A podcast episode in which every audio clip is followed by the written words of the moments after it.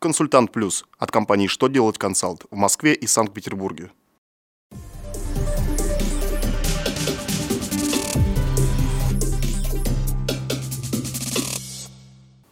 Добрый день! Для вас работает служба информации телеканала «Что делать ТВ» в студии Ольга Тихонова.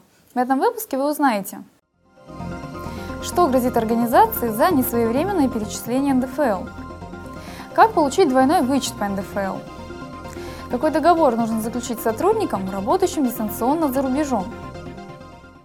Итак, о самом главном по порядку.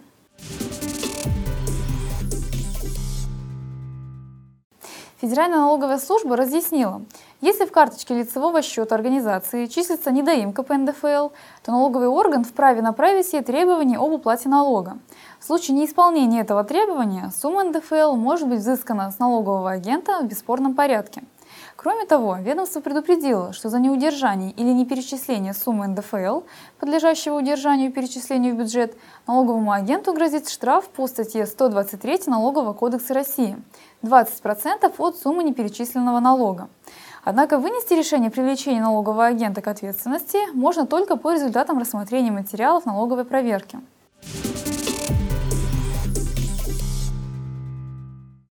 Арбитражный суд разъяснил, когда налогоплательщик получает право на вычет по НДФЛ в двойном размере. Суд принял сторону налоговых органов, когда те отказали работодателю в двойном вычете по НДФЛ. Основанием для такого отказа стало отсутствие документов, подтверждающих, что второй родитель получает налогооблагаемые доходы. Работодатель посчитал, что для вычета по НДФЛ в двойном размере будет достаточно заявления об отказе от этого вычета второго родителя. Однако суд с такими доводами не согласился, так как право второго родителя на вычет не было подтверждено документально. Право на вычет появляется налогоплательщиков, которые получают облагаемый 13% НДФЛ доход до 350 тысяч рублей.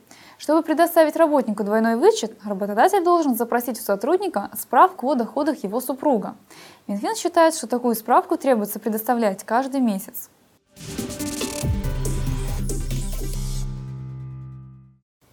Министерство труда сообщило, что в Трудовом кодексе России предусмотрена обязанность работодателя обеспечить пригодные условия и охрану труда сотрудникам, работающим дистанционно.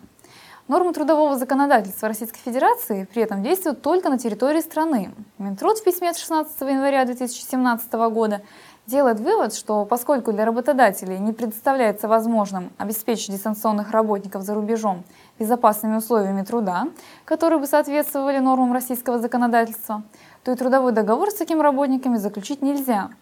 Ранее Минтруд сообщал, что дистанционными сотрудниками, работающими за рубежом, нужно заключать договоры гражданско-правового характера.